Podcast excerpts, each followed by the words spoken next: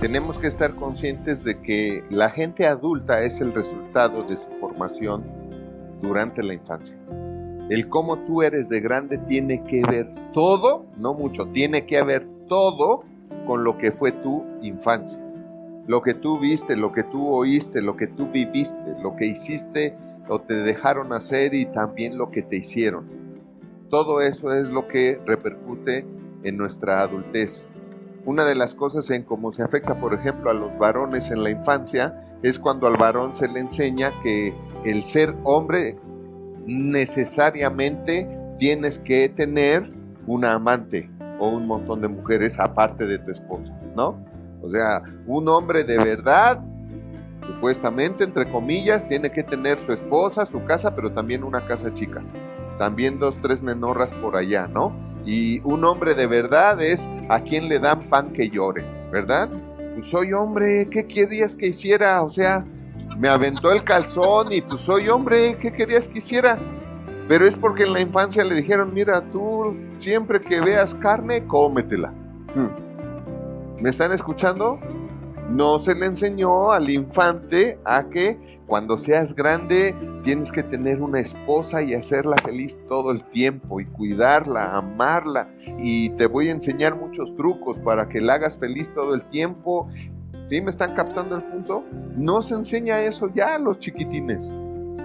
Ahora se les enseña a trabaja mucho o tranza mucho para que tengas mucho dinero, ¿verdad? Eso es lo que se les enseña ahora. Ten una carrera para tener una casa, un coche, un smartphone y viajar mucho. Y ahora ya no se les enseña a tener una familia. Y ahora no se les prepara para tener una familia. Entonces, ¿quién va a ser fiel así? Sin esa preparación, sin esa formación. Entonces es algo que tenemos que enseñar a los chiquitines, a los hijos, tanto a los niños como a las niñas. Tiene que ver mucho también aquí el hecho de que la mamá cómo es con el papá delante de las hijas y el papá cómo es con la mamá delante de los hijos, porque todo ese ejemplo lo van a seguir. Si el papá anda acá cariñoso y la mamá, oye, ¿qué te pasa? No seas cochino, asqueroso, puerco. Y los niños ven eso, dicen, no, pues yo mejor voy a ser gay.